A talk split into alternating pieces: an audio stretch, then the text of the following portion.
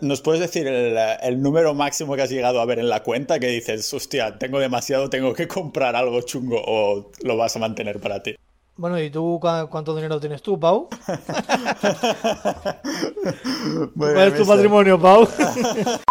la ciudad de Tallinn, aquí en la capital de Estonia, ya ha decidido decir adiós, decir bien adiós al sol y dar la bienvenida a las lluvias y las nubes. Así que en vez de una de esas caminadas de una hora de vuelta a casa, he decidido coger el tranvía, que es donde voy ahora, que es, bueno, que por cierto todo el transporte público en esta ciudad es 100% gratis, solo teniendo el DNI estoniano, que es mi caso, ¿no? Es lo que tengo yo.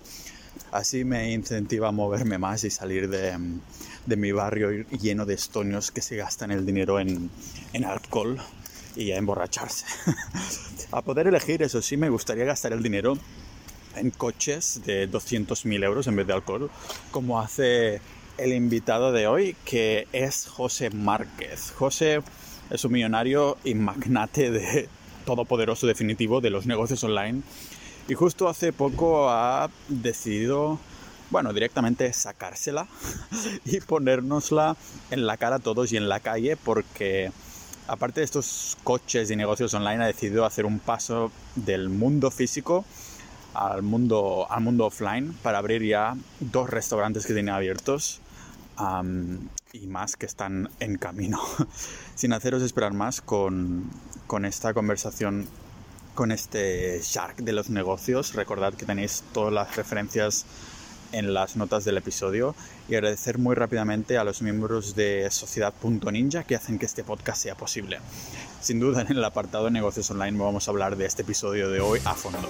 Aquí tenéis mi charla con José Márquez, bienvenidos al podcast multipotencial para mentes curiosas de Pau Ninja.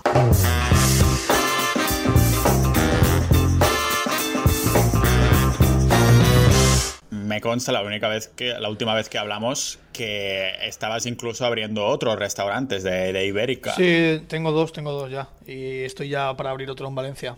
Joder, no paras ni, ni, una epidemia mundial te, mundial te para, ¿eh? Es que yo realmente, a ver, al final lo he notado por el tema del aforo, sobre todo, ¿sabes? el, el estar limitado con el aforo en un local pequeño, que es el caso del centro, sí que se nota mucho la facturación. Pero dentro de eso, al final, seguimos medio llenando los fines de semana, como siempre.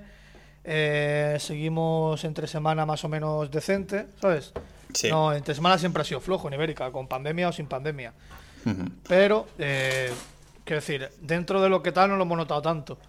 Y oye, esto de, abrir restaurantes viniendo del mundo de, Internet, ¿de qué viene? Simplemente porque también me consta de, que sé quién eres y tal, pues que, joder, tú pides 500 veces comida fuera de casa, ¿no? Que eso lo comentabas en un tuit también, me acuerdo que estabas ahí pensándote en hacerte youtuber de, comida y de todos los, ah, tanto de restaurantes externos como que te lleven comida a casa, ¿no? Entonces vino un, un poco por la afición a la comida o qué? Eh, sí, no, o sea, realmente Ibérica nació como una idea de más tirando de restaurante tradicional, ¿vale? Yo he vivido muchos años en Galicia y realmente yo lo que quería abrir era un restaurante gallego aquí en Alicante. ¿Vale? Sí. De carnes, de cosas normales, ¿vale? De, de, comida normal. Entonces, ¿qué pasa? Que se lo comenté a mis socios y me dijeron, no, mira, ¿por qué no abrimos una hamburguesería que es más fácil? Pero realmente de fácil no tiene nada, sobre todo como lo hemos enfocado nosotros, ¿sabes? Que lo hemos enfocado con carnes premium, eh, con hornos de brasa, ¿sabes? Que cuesta un dineral, lo hemos enfocado muy rollo premium. Entonces, Claro, nosotros lo íbamos a montar al principio por la facilidad, ¿no? Porque nosotros en nuestra mente de ignorante de la hostelería pensábamos que era eh, un tío con una plancha haciendo hamburguesas y, que esto iba a salir como en el McDonald's, ¿sabes? Que la íbamos aquí y tal, y pero que va, que va, tiene... Guau, es, un, es igual, yo creo que igual de difícil que un, que un restaurante tradicional. ¿Es igual de difícil que crear páginas nicho o qué? En comparación. Es, es muchísimo más difícil, muchísimo más, muchísimo más. Porque al final el tema de los nichos tú puedes hacerlo tú solo, eh, como muchos te peleas, ¿sabes? Con algunos redactores o te peleas con tal. Pero la hostelería es pelearse todo el día con gente, con cocineros, con camareros. eh, ¿sabes? Cualquier chorrada tienes que discutir con ellos. Al final son personas que están todo el día eh, currando unos entre ellos. O sea, curran, ¿sabes? Curran juntos, tienen sus problemas, sus historias. El encargado tiene que llevar un rol que a veces no, no lo lleva. En fin, que son todos problemas. ¿sabes? Al final son gente que se, que eso, que se ve todo el día. Y, y al final surgen historias. Y bueno, y con todo. Claro, supongo que es el, factor humano este, no lo tienes con las páginas web y con creando cosas de WordPress y cosas así, pero... No tanto, tío, no tanto, porque al final si tengo un problema con un redactor lo, mando a la mierda y cojo otro, ¿sabes? Claro. Y ya está. Pero tú no puedes, en la hostelería no puedes cambiar al cocinero, o si lo cambias tienes que tener un recambio impresionante, formarlo entero, tienes que, ¿sabes? Es, Sería lo equivalente a si se me va un redactor que ya he formado. Eso sí que me jodería mucho.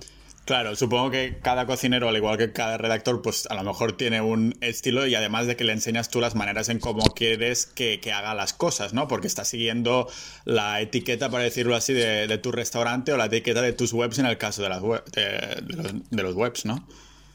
Claro, claro. Y claro, ¿esto fue también en plan diversificación de negocios o fue... Sí, totalmente, totalmente. Totalmente, ¿no? Porque ves que a lo mejor esto yo es que no sé si te pasa a ti, pero yo a veces tengo una especie de como de ansiedad que digo que se va el mundo a la mierda, que se van los nichos, que se van las webs, ¿no? Que esto algún día terminará de funcionar como lleva años, pero no sé si es una ansiedad totalmente infundada o realmente es uno de los motivos que te ha hecho a lo mejor abrir. A ver, yo creo que eso es un poco, te lo digo ya ahora viéndolo desde, después de tantos años, te digo que es un poco infundada, pero yo te explico, yo eso también lo he tenido yo. Pero no solo eso, sino todo. Yo, por ejemplo, cuando empiezas dices, joder, ojalá pudiera tener un sueldo con... O sea, lo que tú sueñas no es voy a ganar mucho dinero, por lo menos yo, ¿no? En mi caso. Yo lo que soñaba es, joder, ojalá tener un sueldito de las webs, no sé qué, 2.000 euritos, 1.000 euros, 500 euros.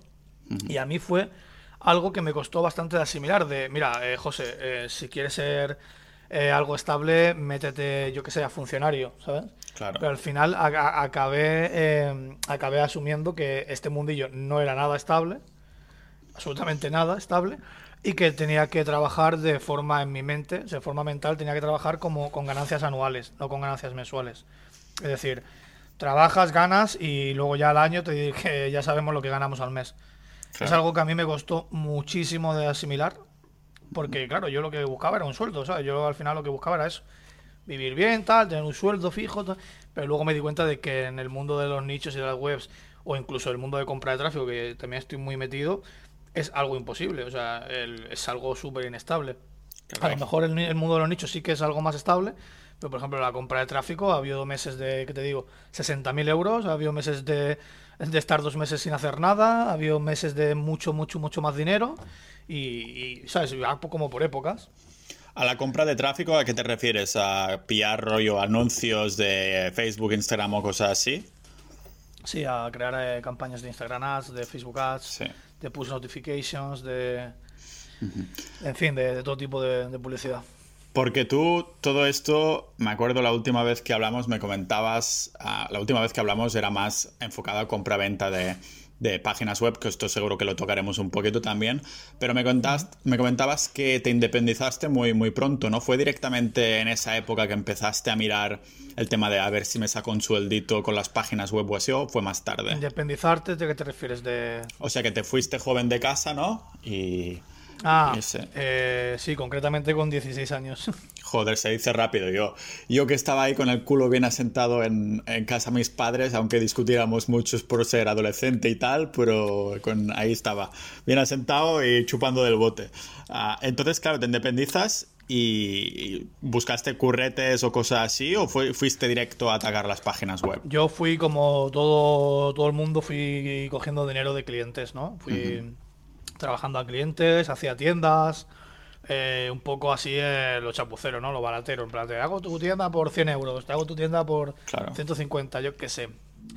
Iba maquetando un poco, ¿sabes? Porque a mí realmente yo estaba metido en el diseño y tal. Iba maquetando un poco, tal.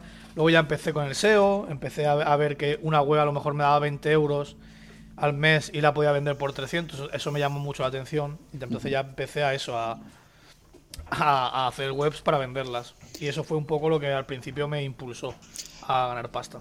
Pero claro, con la tontería de empezar webs y después venderlas, um, son webs a lo mejor que vendes por pocos cientos de euros y ahora estás haciendo lo mismo, no es lo único que haces, pero estás haciendo lo mismo y las vendes por, por miles de euros, ¿no? Digamos que desde, desde entonces, desde que empezaste a tener clientes y las páginas web y todo, no has dejado nunca del todo este mundo, sino que te has puesto... Nunca, nunca, nunca. La compraventa es lo único que no... ¿Dirías que, la, compraventa, la compraventa es como tu negocio principal o cuál dirías que es? Por facturación, mm. a lo mejor no, pero como estabilidad y tal, te puedo decir que sí, que desde siempre, vamos, lo único que hubo un año, tuvo un un parón de un año en lo que viene siendo el SEO y demás. Parón me refiero a que no lo, no lo hacía de forma principal, sí que seguía teniendo mis webs y eso, siempre lo he tenido, pero no lo hacía de forma principal, básicamente porque me dedicaba al CPA y a la compra de tráfico. Ganaba muchísimo más dinero, ¿vale? Entonces, pues como que uno se acostumbra a lo bueno, ¿no? Y dices, coño, si estoy ganando 5.000 euros al día, ¿para qué cojones me voy a poner a hacer nichos para, ¿sabes? Para ganar 300, 400, lo que sea, ¿sabes? Entonces te acostumbras a eso y dices, venga, vale, ya está. Y claro. lo dejas un año, lo fallo mío, ¿eh? eh aunque gané mucho mm. dinero, sigo pensando que fue un fallo. ¿Tú crees que fue un fallo? Porque claro, yo pienso, eso lo publiqué también alguna vez en Twitter, pensé, si hay algo que puedo exprimir ahora, después si esta cosa deja de funcionar me voy a arrepentir, ¿no? Voy a pensar, hostia, podría haberlo apretado ahí. Y de hecho, me parece que tu socio me respondió a ese tweet, me comentó: Pues estoy de acuerdo contigo porque cuando había épocas tal me hubiera gustado apretar ahí y sacar mi más socio está súper arrepentido también.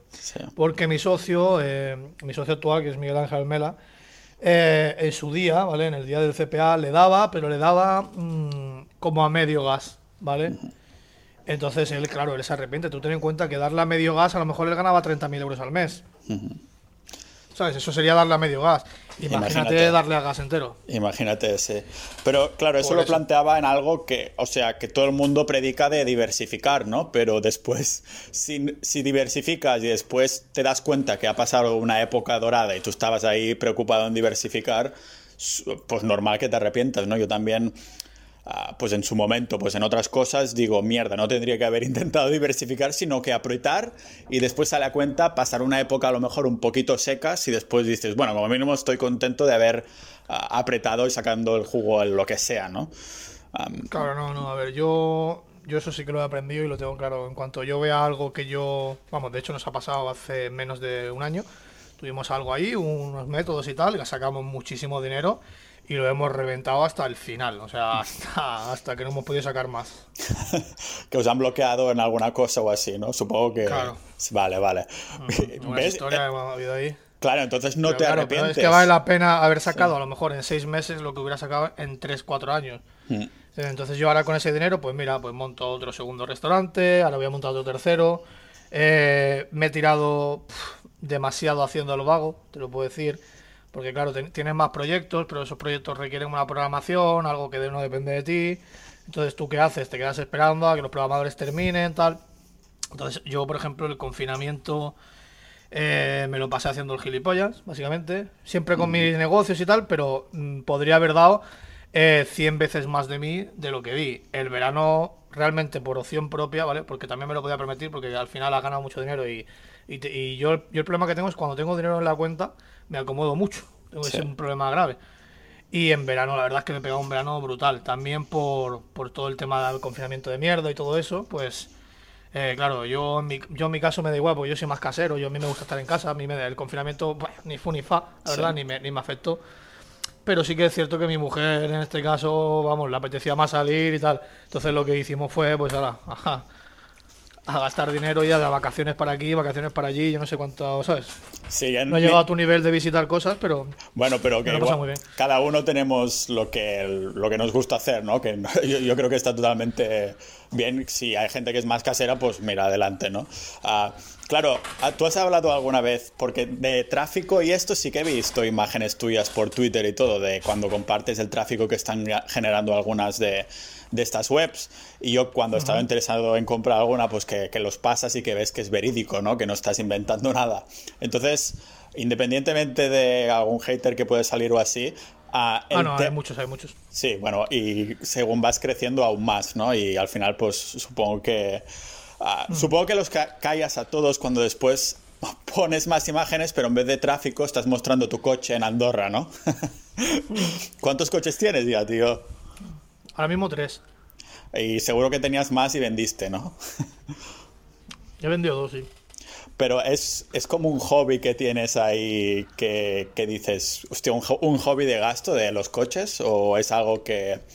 Son como metas, tío. O sea, Sí. yo al final vengo de. Vengo de una familia. A ver, no pobre, porque tampoco. eh, ¿Sabes? No, no estoy.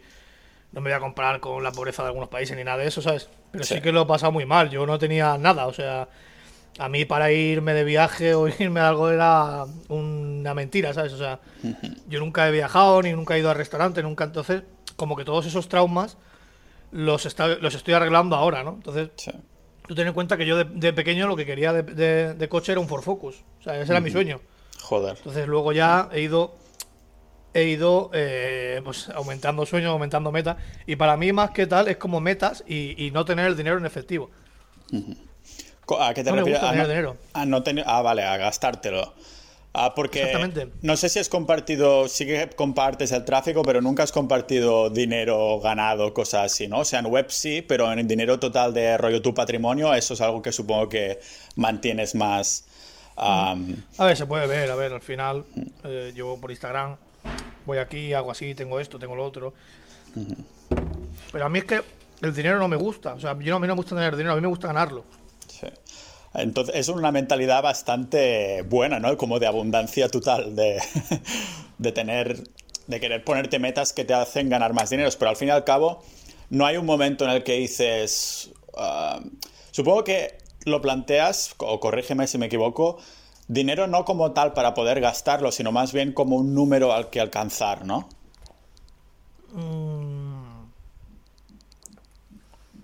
No sé qué decirte, o sea, es lo que te comentaba. Yo, el dinero en sí, tenerlo en la cuenta del banco, a ver, a todo el mundo le tranquiliza, lógicamente, ¿vale? Yo siempre Sí. tengo dinero en la cuenta, aunque me gaste. O sea, si yo me he gastado 200.000 euros en un coche es porque tengo mucho más para responder, lógicamente. No soy gilipollas tampoco. Claro. Pero eh, no me gusta tener el dinero mm, de forma física, tío, porque lo único que me hace tener el dinero de forma física es relajarme un montón. ¿Entiendes? O sea, yo cuando tengo menos dinero físico, ¿sabes? Que yo a lo mejor puedo vender todas mis inversiones y volver a tener el dinero físico, ¿sabes? Porque yo al final el dinero no me lo, no me lo gasto en sí, sino que Lo yo siempre transformas. tengo que estar haciendo cosas, exactamente, yo siempre tengo que estar haciendo cosas. Si tengo X miles de euros, pues cojo y monto un restaurante o monto dos. Y a lo mejor en, en efectivo me quedo con menos dinero, pero tengo dos restaurantes. ¿Sabes lo que te quiero decir? Que no es que lo- yo lo tire a la basura, que también tiro mucho, ¿eh? Comiendo fuera, come- pasándomelo bien, todo eso está claro, pero para mí no es tirarlo, ¿sabes? O sea, para mí es como todo lo que no he hecho de pequeño y, y, y todo lo que no he tenido yo lo van a tener mis hijos y lo voy a tener yo. Claro. Y es la realidad, porque a mí me, da- a mí me da exactamente igual. A mí, a mí el dinero en sí me da igual. Lo que me encanta y lo que me, me pone es ganar dinero. O sea, yo gano dinero y me, me encanta, tío. Vender una web, eh, eh, quedarme por las noches mirando las campañas de CPA y ver cómo sube, todo eso, a mí me, me- es lo que me, es mi gasolina, ¿sabes? Por eso yo hay veces que digo, mira, tomar por culo, me monto, me invierto todo mi dinero y, y así mi, mi- mi cerebro hace como un warning, ¿sabes? Dice, hey, te ha bajado el dinero, de te ha bajado el dinero efectivo, tienes que ganar más. ¿sabes? Claro. Entonces ya es cuando empiezo, me- todo mi cerebro se activa y empiezo a ganar pasta. Claro, es tu. Es una manera de autoforzarte, ¿no? De, de decir, hostia. A decir, hostia, pues necesito apretar el acelerador otra vez porque me he quedado así, aunque realmente es lo que dices, que entonces no es que lo hayas despilfarrado todo, sino que gran parte pues lo has transformado en, en cosas de tu patrimonio, ¿no? Ya sea en restaurantes, otros negocios y cosas así. Claro, al Entonces, final crece el patrimonio, pero no tienes el, el dinero en efectivo. Que es Claro. lo que a mí me... ¿qué es, ¿nos puedes decir el, el número máximo que has llegado a ver en la cuenta que dices, hostia, tengo demasiado, tengo que comprar algo chungo o lo vas a mantener para ti? No, eso lo mantengo para mí. Pero no he tenido mucho, ¿eh? La gente se cree que... Yo no dejo, no dejo que esa cuenta crezca. Ya, es lo que estaba pensando. Digo, si eres, si tienes esta mentalidad de focus total, ¿no? Que no creo que, dejes que se te acumule mucho, porque si no patrimonio te tendré unos cuantos millones. Nunca lo he contado, si te digo la verdad. ¿eh? Joder, estoy hablando con un Eres el primer, el primer millonario real uh, que, con el que estoy hablando. no sé exactamente, pero más, más de un millón seguro. No sé cuánto sé tal. Y supongo es que también estaba mirando ahora. Lo, primero que pienso yo, no sé si es por mi mentalidad de catalán o así, pero pienso, hostia, lo que se habrá quedado el Estado. demasiado, demasiado. Debes, debes, haber pagado todos los cánceres y enfermedades de toda la gente, de toda la seguridad social y, todo eso, ¿no? Porque. Va, pero si fuera solo para eso estaría de puta madre, tío. Claro, el problema. a, mí eso, a, mí pagar impuestos no me molesta, tío. Mm. A mí lo que me molesta son las gilipolleces de este país. La y, y, aunque la gente se crea tal, mucha gente que, que si empresarios, que si no sé qué, eh, deberían de enfrentarse, ¿sabes? Durante un año así a, por ejemplo, tener un, un, restaurante, por ejemplo, ¿sabes? Eh, hacer las cosas bien en un restaurante es muy jodido porque la gente está acostumbrada a hacerlo mal. Todo el mundo. Yo es lo que me he fijado. Eh, yo cuando decía, por ejemplo, no, tenéis, yo qué sé, tenéis dos días libres. Eh, la gente, o sea, los camareros, ¿no? Cocineros, tal. Es como que se lo toman como. Mm, como que no se lo terminan de creer. Y, bueno, luego te toca eh, gente que va a joderte, eh, que además, si un, por ejemplo, si una persona te denuncia a ti como empresario, es una frase que me dijo mi abogado, me dijo que automáticamente a ir a, a un juzgado, tú eres el malo. Da igual. ¿Qué dices? Y a lo mejor te tardan, a mí, por ejemplo, en devolverme una cuota, una, una, cuantía que se equivocaron, han tardado un año y medio, ¿sabes? sí. pero bueno, ¿cómo, ¿cómo, vas a tardar un año? Y si, y si yo dependiera de ese dinero, ¿qué pasa? Claro, eso sí, para cobrarte sí que es instantáneo, ¿eh? Lo que pasa que... Claro, a mí lo que realmente me molesta de ese país son esas cosas, ¿sabes? Temas de hacienda, temas de juzgado, temas de, todo este tema de empresarios y tal, es como que te da la sensación de como que ya vas con, un, con 10 puntos menos. Claro, con burocracia arcaica del, año, del año de la Kika. Sí, claro, sí, claro, claro. Y a lo mejor para algunas cosas puedes hacerlo online, pero para otras cosas tienes que ya estar perdiendo tiempo, tienes que ir a no sé dónde, tienes, tienes que ir a otra ciudad. o sea, es un, un follón increíble un follón increíble. Para cambiar una simple dirección tienes que pagar 600 euros, que si notario, que si no sé qué. Para cambiar una simple dirección de una empresa. todo, ese tipo de, todo ese tipo de gilipollas es realmente lo que me quema de este país. A mí mi país me encanta. Pienso que es uno de los mejores países del mundo. Quitando mm. los políticos que no gobiernan y todo eso. Pienso que es uno de los mejores países del mundo para vivir. Tiene de todo, ¿sabes? Tiene de todo. Sí, en eso estoy yo, sí, yo tengo la opción de irme a Andorra. Yo tengo la opción de irme al país que me salga de los cojones. Al final me puedo ir a donde yo quiera. Pero... Mm, es que para mí sería como una cárcel, ¿sabes? O sea, estar seis meses o siete meses en un sitio en el que no quiero estar, porque no quiero estar. ¿Para qué? Para ahorrarme dinero que no voy a poder utilizar, porque al final yo estaba en Andorra y, y sí, los primeros días estarán muy chulo comprando cosas, que no sé qué, qué tal, pero luego, mm, ¿qué haces allí? Claro, sí ya tienes un estilo de vida montado y estás en un sitio que te gusta, y yo siempre soy el primero que digo, pues no te cambies, ¿sabes? Porque hay gente que me contacta y dice, oye, ¿me puedes pasar contacto para irme ahí a vivir a Chipre o a Georgia? Y yo digo, ¿pero has estado antes? Porque es algo que yo había pensado hace un tiempo y me fui a Chipre dos meses a ver cómo sería antes de hacer ningún trámite, ¿sabes? Y dije, aquí no voy a vivir yo en la vida. Es como estar en una puta cárcel durante dos meses, ¿sabes? Y yo para mí eso no tiene sentido. Claro, claro, totalmente. A mí lo que realmente me gustaría es que mi país cambiara. Y, mm. ¿sabes? Y... Ahora mismo, ¿en qué, ¿en qué estás metido? Que digas, mi negocio trata de esto, o sea, aparte de los restaurantes uh, y la compra-venta de webs, uh, también decías que la, la, compra de tráfico y demás, ¿vendrían mm. a ser los tres pilares en lo que está centrado o hay más? Eh, a ver, yo estoy centrado en Prensa RAM, ¿vale? Que ahora en breve vamos a sacar una versión 2. Estoy centrado en un nuevo proyecto parecido a Prensa RAM, pero enfocado a otra cosa, que vamos a sacar en breve, se está terminando la programación. Y luego estoy en otro proyecto, que ya sería, eso no te lo puedo decir porque aún no, no va a salir, eh, pero va a ser un poco como la lucha ya contra los grandes de Internet, ¿no? O sea, ahí hay empresas potentes y tal, y queremos probar a medirnos contra ellos. Cuidado con mi documentación porque tengo un tweet aquí tuyo del 7 de octubre. Ojito con el proyecto que se viene, vamos a enfrentarnos a los grandes. Estoy controlando aquí con mi, con mi lupa de, inspector gadget. y eso supongo que no puedes dar absolutamente ningún detalle hasta que lo saques. Por ahora no, por ahora no. Por ahora no. Además, eso no, no, va a ser público, digamos, a la comunidad. O sea, eso vamos a trabajar, vamos a, a funcionar y vamos a darle caña. Yo creo que a lo mejor en algún momento, que seguro que te va, que te va bien, que cuando os vaya bien decís, hostia, no puedo evitar pues compartirlo, ¿no? De mirar lo que hemos hecho. Sí, no, no, puede ser, a ver, y si nos va mal, eso, es lo de menos. La cuestión es que por ahora, que decir, no pinta nada, no tiene nada que ver con SEO, no tiene nada que ver tal. Es un sector completamente diferente. ¿Es internet o no? Sí, sí, es de internet, es internet. internet. Y es algo, un sector muy gordo, muy gordo, que están los muy, gente muy grande y queremos saber a ver si nos podemos medir contra ellos. Es un sector muy rentable. y vamos a ver qué tal. Supongo que es por el hecho este de que, de que te la pone dura, ¿no? El, cuando ves los proyectos nuevos que ahora comentabas que dices, ¡buah! Es un poco ir más allá y ponerte el reto cada vez un poco más difícil, ¿no? Sí, sí, sí, tal cual. A ver, yo también, del tema de la comunidad y todo eso, todo ese tema no me, no me, no me gusta mucho la comunidad. Imagino que eso pasará en toda la en todos los sectores. La comunidad algo me parece un poco. Sí. Un poco tóxica, supongo que tú ya lo habrás vivido también. Además, me consta que lo has vivido por lo que. sí. Por lo que sé. Yo, lo que pasa, yo creo que. No sé si soy yo que tengo esta percepción. Uh, creo que la comunidad americana de SEO es un poco más uh, sana, para decirlo así. Que, que, la comunidad española. No sé si tiene algo que ver con la cultura o el querer hacer pasta y de poner la zancadilla al otro y de tanto hater, ah, pero a lo mejor es la percepción que tengo yo, no sé cómo lo ves tú. Pues no conozco mucho la comunidad americana, la que sí conozco es la, la española y...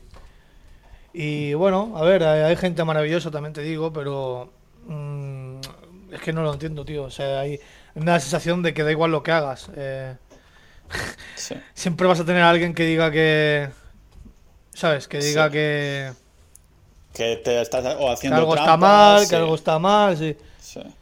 Yo, algo de, la cultura de querer poner la zancadilla, no lo, no lo acabo de entender del, todo, pero, pero bueno. De todos modos, yo sí que te tengo, tengo que decir que, o sea, no tengo nada en contra del SEO en general, pero claro, yo o sea, os sigo a muchos que estáis metidos en estos y yo pienso que es que yo realmente comparado con esta gente no sé una mierda. Entonces, tampoco intento dar ahí lecciones, ¿no? Porque es, sabes. es que no es saber una mierda, tío. Es que cada uno tiene su método, es lo que yo digo. Yo, por ejemplo, ahora estoy dando una formación y, y, la gente me. Hay algunos, ¿no? Que vienen a lo mejor de, yo que sé, de otro curso, de otro tal. Y yo se lo digo, le digo, mira, es que él tendrá su método, le funcionará más o menos. Yo tengo el mío, le funcionará más o menos. O sea, al final el SEO no es algo uniforme.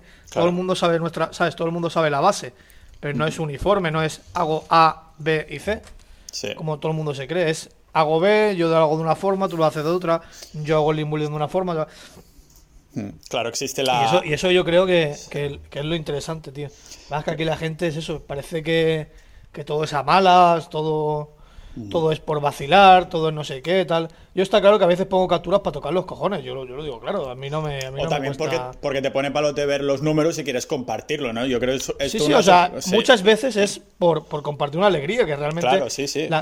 Pero hay otras, que te lo digo yo y te lo confirmo y te lo acepto, que lo hago para tocar los cojones, o sea, y no me cuesta admitirlo. Es para tocar los cojones a, esa, a esos bocachanclas, o sea, eso es una realidad. Y no pasa nada, no me cuesta decirlo, ¿sabes? Claro, yo creo que es la condición humana las dos cosas, ¿eh? Tanto querer compartir una alegría como querer callar bocas de gente que, que ha dudado de ti y todo.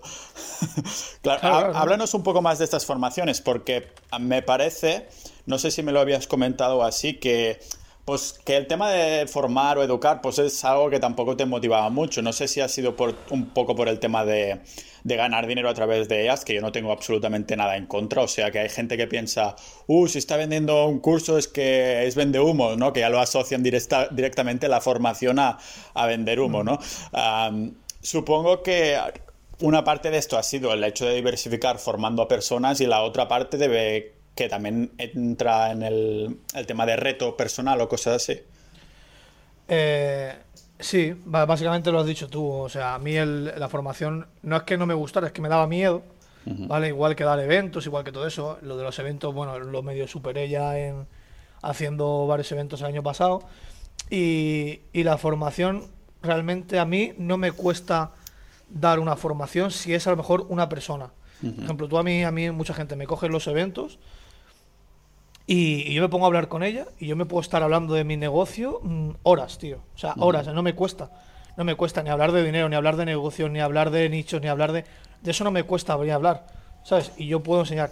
Lo que a mí no me gusta es ponerme delante de 500 personas, estar actualizando eh, todas las semanas, eh, tener una obligación, tal. Entonces, a mí eso no me, me, cuesta mucho, pero yo la formación que he hecho es eh, de personal, uno contra uno, ¿sabes? Sí. Entonces yo lo que hago con, con la gente es, eh, les enseño a crear el, el nicho de forma, eh, de forma individual. Entonces a mí eso no me cuesta, ¿sabes? Porque yo los cojo por voz, esto, esto, esto, esto, esto, esto, esto, ¿sabes? Y entonces van, es mucho más fácil, tío. Mucho más fácil porque al final es lo que hago todos los días, ¿sabes? Claro. El miedo este que tenías que, que superaste en terapia de shock, para decirlo así, entrando directamente a los eventos, que supongo que era el hecho de presentar, ¿no? Que esto le pasa a mucha gente, uh, de, hostia, presentar delante de un montón de peña que está esperando X, ¿no? A ver si puedo ofrecérselo yo también. ¿Era algo que te pasaba igual en las formaciones? O sea, de, de decir, hostia, y si no les gusta y tal, o eh, ¿qué venía este miedo de querer formar? Mira, si tú a la gente le dices antes de tal todo lo que vas a hacer, eh, a mí, yo ese miedo no lo tengo. ¿Sabes? A mí era el, miedo escénico. O sea, a mí al subirme a un escenario eh, me entraban sudores por todos los lados, ¿sabes? O sea, no, me, no me, me, daba miedo, tío, me daba miedo directamente. O sea, es que no era algo que, que fuera por miedo a enseñar, ¿sabes? Miedo a que no le gustara, no. O sea, a mí al final en un evento hay gente de todo tipo de nivel y a algunos le gustará, a otros no, ¿sabes? Eso sí que lo tengo asumido. Claro. Pero el, el, simple hecho de subirme a un escenario me daba, me daba pánico, la verdad.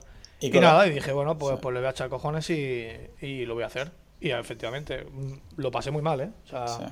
los días anteriores a los eventos ni dormía. Se puede decir mi mujer, vaya. sí, a mí me pasaban cosas similares en presentaciones en clase, ¿sabes? Mm.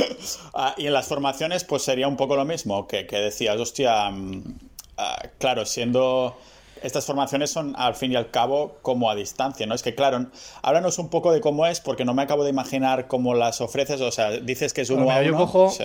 Yo cojo unas formaciones de 10 alumnos, ¿vale? Uh -huh. Máximo 10 alumnos. Y los meto todos en un grupo de Discord, ¿vale? Vale. Y ahí tienen canales de referente a cada, a cada paso del, de lo que es la formación, ¿vale? Uh -huh. eh, estrategia, búsqueda de nicho, link building, PBN, en fin, todo con apuntes. Entonces yo les voy mandando a cada uno, ¿vale? Por privado siempre, una tarea. Por ejemplo, empezamos por el inicio, ¿no? Eh, búsqueda de nicho. Les mando una tarea y les digo, en esta sección tienen los apuntes. Ellos tienen que buscar el nicho y yo, una vez buscado y dándome su propuesta, yo les digo, vale, mm, explícame. Me explica cómo lo ha hecho, lo que ha hecho, los resultados, tal, tal, tal. Entonces yo le corrijo al momento. Entonces la gente va creando un nicho en la formación con la, tú sabes, el problema de, de los nichos normalmente es que te das cuenta de que has fallado a los 10 meses. ¿sabes? Sí, cuando dices, este, este nicho no... Hostia, creo que ya no... me he gastado una pasta, tal, claro. Sí. Entonces yo lo que... Eh, entonces yo lo que hago es corregirle todo al momento. Vale, y ya veo ¿sabes? que lo haces tú directamente, entonces, sí. No, no, lo hago yo directamente. Aquí en el formación es conmigo. Y lo vamos haciendo por voz, lo vamos corrigiendo, lo vamos haciendo todo, todo directamente, ¿sabes? Entonces, así va subiendo paso a paso, link building, tal, eh, todo.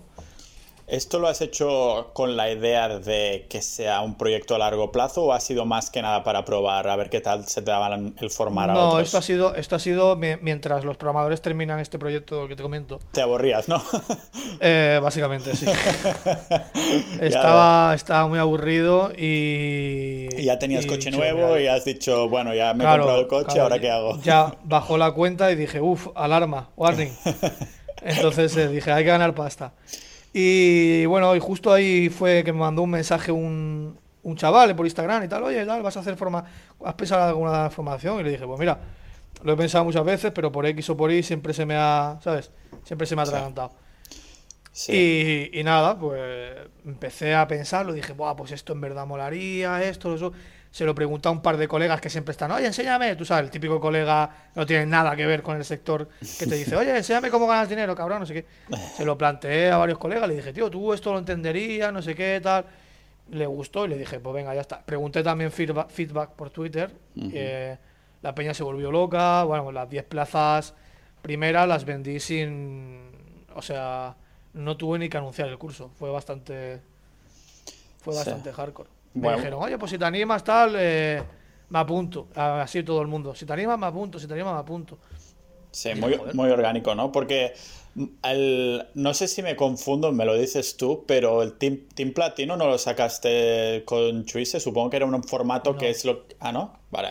No, no. no sé por qué. Platino es de Chuiso, ¿vale? El de que era Chuiso y mío era SEO Platino. Eso, perdona. Vale, sí, sí, perdona. Es que me ha venido a la mente, claro, se me han liado las palabras, ¿no? Un poco. Imagínate si llevo años y honesto que hasta se me lían estas cosas de hace tiempo ya de eso, ¿no? Eh, hace un par de años, sí. Ah. Antes de Team Platino, justo. De hecho, Team Platino lo íbamos a montar los dos juntos también. Pero yo le dije al final, oye, que no, que me. Que no, que no, que me, que me he hecho para atrás. Sí. Porque a mí me costaba mucho hacer las clases y todo eso, ¿sabes? Claro, dices un par de años, pero me parece que era antes de 2015, ¿eh? O sea, por eso, esos son ya como seis años, ¿no? Casi. Seo Platino lo sacamos, sí, pues por ahí, 2015, por ahí, no sé. Pero bueno, duró un año y medio. Y al final, pues es la. Vale, sí. Más que nada para poner un poco en orden cronológico en mi cabeza, pero como, porque como te digo, estoy desconectado del, del sector voluntariamente, ¿no? Y entonces es para, para intentar como autoactualizarme, ¿no? De esta, de esta, de esta forma. Y entonces, ahora, vale, estás metido a tope con los proyectos, pero tú sigues haciendo nichos, ¿no? Porque me acuerdo que habías sacado como un, un reto también de sacar muchísimos a la vez. No sé cómo va esto, si nos quieres hablar un poco de eso. El reto se fue a la mierda, ¿vale? Eh, bueno, no ha salido a la mierda, se ha evolucionado a webs automáticas. Pero porque básicamente yo en ese momento tenía determinados empleados, ¿vale? Que es lo que iban a hacer, digamos, lo que me va a ayudar a hacer este reto, ¿vale? Este, sobre todo la creación, montaje y tal. Al final, por X o por Y, los tuvimos que despedir y se quedó un poco todo el tema parado. Claro, vale. Y, pero sigues haciendo nichos de como diríamos, artesanos de toda la vida, ¿no? ¿O, eso ya de ahora lo tienes aparcado? Yo, tengo un, sigo teniendo un equipo que se dedica a esto, nada más, a nichos. A crear nichos. Somos, seis, somos seis SEOs en total, eh, más equipo de redacción, jefa de redacción, etc, etc. ¿Y en qué parte estás involucrado tú? Porque entiendo que si tienes SEOs y redacción y todo, la redacción lógicamente tú no la vas a hacer, pero ¿estás al menos involucrado, digamos, en la parte de encontrar la temática? Vale. Yo normalmente soy el que busca los nichos, ¿vale? Junto a mi socio Miguel, y el que hace el inbuilding. El inbuilding nunca lo delegamos nosotros, siempre nos dedicamos nosotros. Y en la búsqueda del nicho, sobre todo, también lo hacemos nosotros, tanto mi socio como yo.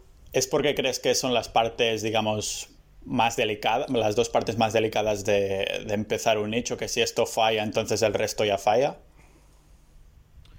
¿Cómo, perdón? Eh, o sea, si el hecho de buscar tú los nichos y también hacer el link building es porque consideras que es lo más importante de, de los nichos en sí, de posicionar una página web. A ver, es una, es una de las cosas más importantes, lógicamente, claro, elegir de qué va a ser la, el negocio es una de las cosas más importantes. Pero no solo es por eso, a ver, normalmente mis SEOs también me proponen me proponen nichos, les pego un vistazo, además son gente muy buena, tío. Gente muy buena que me propone unos pedazos de nichos que normalmente se aceptan, ¿sabes? Aquí la cosa es que los elijo yo o los elige mi socio en este caso, porque eh, somos los que tienen que, que asignar el presupuesto al nicho. Vale. Entonces, al final, somos los que ponen la pasta, ¿sabes? Yo no, a mí no me puede decir otra persona, oye, ah, vamos a hacer este nicho. Mm, no, tengo que elegirlo yo porque tengo que saber qué, cuánto dinero puedo ganarle, cuánto dinero voy a destinarle a este nicho, ¿sabes? ¿Eso lo haces un poco como de vista cuando cuánto dinero crees que puedes ganar con una web? ¿O tienes ahí tus fórmulas raras o cosas así guardadas en un Excel? No, lo hago, lo hago muy al, al ojo. No creo que se pueda hacer. O sea, no creo que se pueda hacer de forma... Yo he visto varios métodos por ahí, pero mm, pienso que no son reales. Sí, supongo que en algún momento falla, ¿no? Porque no, cada mercado es distinto, hay una conversión totalmente distinta dependiendo del producto que hay, hay, hay Conversión comisión... diferente, Claro. eh, no depende de ti, sino de tus competidores. Los competidores pueden darle caña y tú necesitas más presupuesto. Es que eso no se puede, no se puede medir, tío. O sea, Claro. tú puedes medir lo que te cuesta en el caso del restaurante, puedes medir lo que te cuesta, eh, yo qué sé, una cocina, ¿sabes? Pero no puedes medir lo que vas a ganar, porque no depende de ti. Claro. En el tema este entonces de, ah, de crear las páginas web, que dices que cada, am, cada página o cada nicho tendrá un presupuesto distinto, ¿hay normalmente algún rango que te muevas? O sea, ¿cuánto es lo mínimo que has am, presupuestado para crear un nicho y cuánto es lo máximo, diríamos? Mira, ¿de yo no vendo, yo no vendo ninguna web, por, como ya bien sabes, que tú me has comprado alguna, y yo también a ti, yo no vendo ninguna web por menos de 10.000 euros. ¿Vale? Entonces, como mínimo, tienen que generar 500 euros, que el gasto mínimo para que generen 500 euros, el presupuesto que suelo poner yo, suelen ser 3.000, 3.500. Vale, o sea que para cada 3.500 podri- ah, es para una web que crees que tiene potencial de hacer como mínimo 500 euros al mes, ¿no? Exactamente, como mínimo. Vale. No, más que nada me parece súper interesante, ¿no? De cómo aborda un millonario el hecho de la creación de...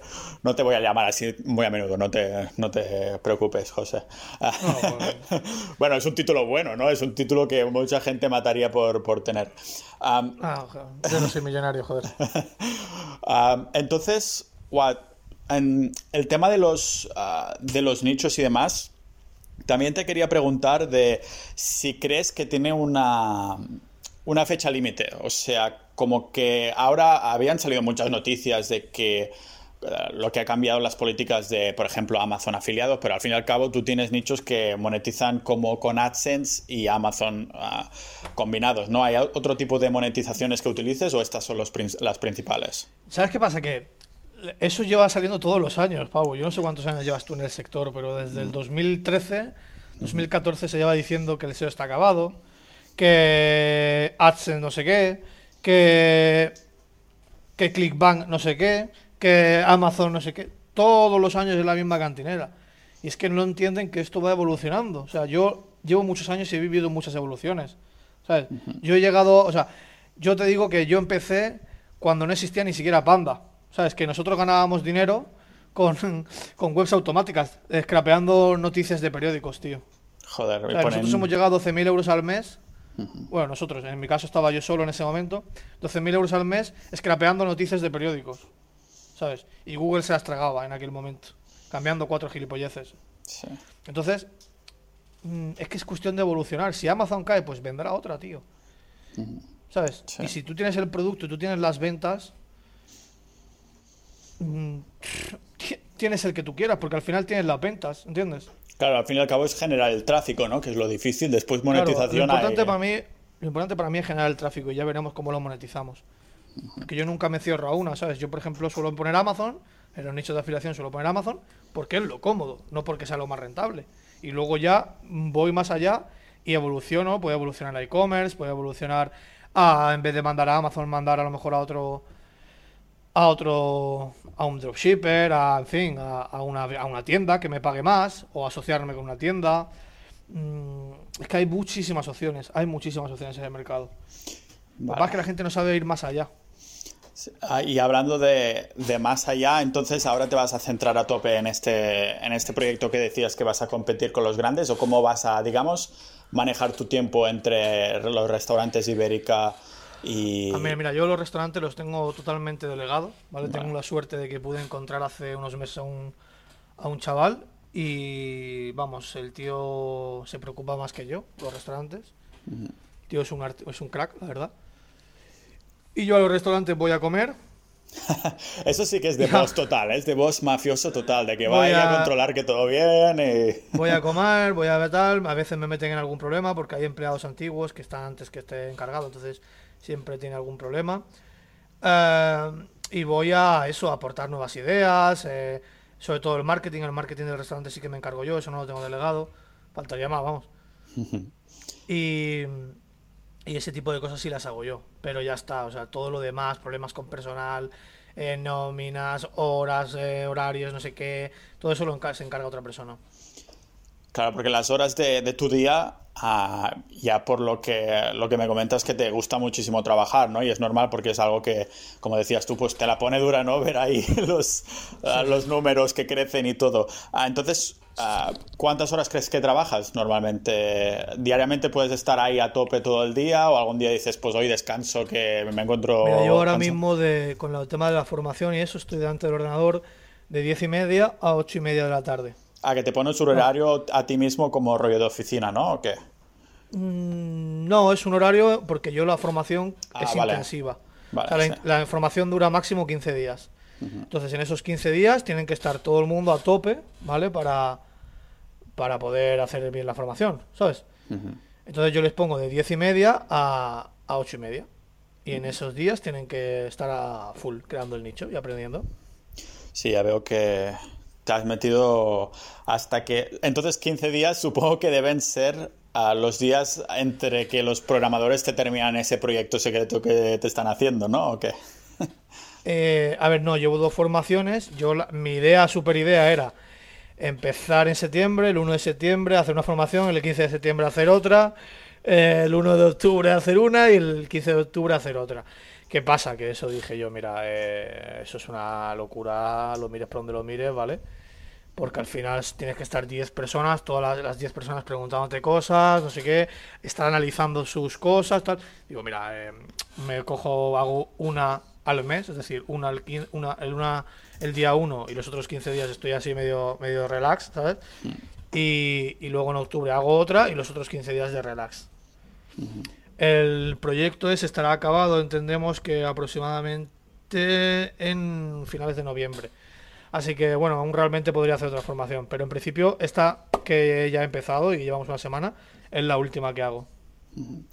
Y como hasta ahora que bien, o sea, ¿has, visto que te gusta y tal o estás cansado ya de, de tanto formar peña? Mm, no, no, es de- la verdad es que me ha sorprendido mucho porque yo pensaba que en plan de, joder, ¿sabes? Yo no, yo no soy falso, yo pensaba que esto iba a ser en plan, uff, todo el día dándome el coñazo, tal, eh, gente que no se entera de nada, no sé qué, pero qué va, tío, o sea, tanto los alumnos de la primera, de la primera formación como de la segunda, ha sido de puta madre, son gente que... O sea, además que ya, ¿sabes? Que incluso me- yo creo que algunos me lo llevo ya como colega, tío. Porque, claro, imagínate tantas horas juntos. Claro. Eh, son gente de puta madre, tío. Son gente de puta madre. Son gente súper variada. ¿Sabes? Son gente todo que se dedica a cosas diferentes. Y, y joder, eso mola un montón, tío. ¿Sabes? Sí. José, am, nada, que muchas gracias por la, por la charla. A ver si más adelante tengo la oportunidad de hacerte otra charla en persona, con cámaras y todo, que es un poco la dirección que quiero que tome el podcast en, en el futuro. Que yo le estoy metiendo la caña proporcional a que tú le metes a tus negocios, pero no gano ni mucho menos lo, lo cercano a ti. a ti. Ah, nada, señor, que un placer como siempre y que muchas gracias por tu, por tu tiempo. Bueno, ¿y tú cuánto dinero tienes tú, Pau? Lo dejaremos aquí. Muy bien, ¿Cuál es tu patrimonio, Pau? No, soy millonario, pero con negativos. sí, sí, sí. Muchos Bueno. impuestos nos hemos ahorrado, ¿eh? Bueno, eso, eso ayuda, eso siempre ayuda, no lo voy a negar. Muy bien, Venga, tío, Gracias. Un abrazo.